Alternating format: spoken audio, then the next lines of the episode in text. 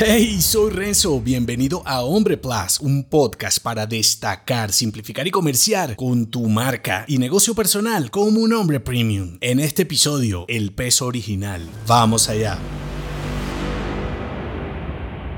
Es mejor fracasar con tu propia creación que ser un hombre exitoso con la falsificación. Cuando creas tus productos, diseñas soluciones o simplemente emprendes un pequeño negocio independiente, lo primero que se te viene a la mente es cómo lo hizo aquel tipo. En otras palabras, quieres hacer lo mismo que tus referentes y competidores. Y no es que esté mal en sí mismo emular a tus héroes. La cuestión va de qué tanto tu nivel de conciencia te permite ver los desafíos que ha pasado ese hombre de negocios para llegar al punto que admiras. Porque es genial seguir a otro más avanzado que tú. En teoría puede darte una idea de hacia dónde quieres llegar y sobre todo el recorrido que quieres emprender. El problema radica en desconocer el viaje real. Y entonces no sabes si admiras su poder, posición y resultado actual o te gustaría vivir el recorrido que él siguió. Porque la mayoría de los hombres de negocios, no todos por supuesto, que encuentras por allí, les sobra energía para hablarte de sus aciertos y de lo inteligentes que fueron para lograr su éxito. Sin embargo, estos mismos hombres hacen poco énfasis en sus desaciertos y secretos, y es allí en donde aumenta el peso de ser el tipo original. En esas tareas, fallas, creaciones y pequeñas invenciones que desconoces para llegar a ese resultado que ahora te parece genial y quieres alcanzar. Hombre, no todo se trata de dinero, es bastante raro ver a un falsificador triunfar y no desestimar algunas excepciones, solo que el peso del original te da el valor de los hombres de verdad. Y es en esa originalidad que reposa la satisfacción de un hombre más avanzado, pues triunfar en la imitación nada más te da la certificación de tu desidia y poca imaginación. Si te gustó este episodio, entérate de más en nombre.plus. Hasta pronto.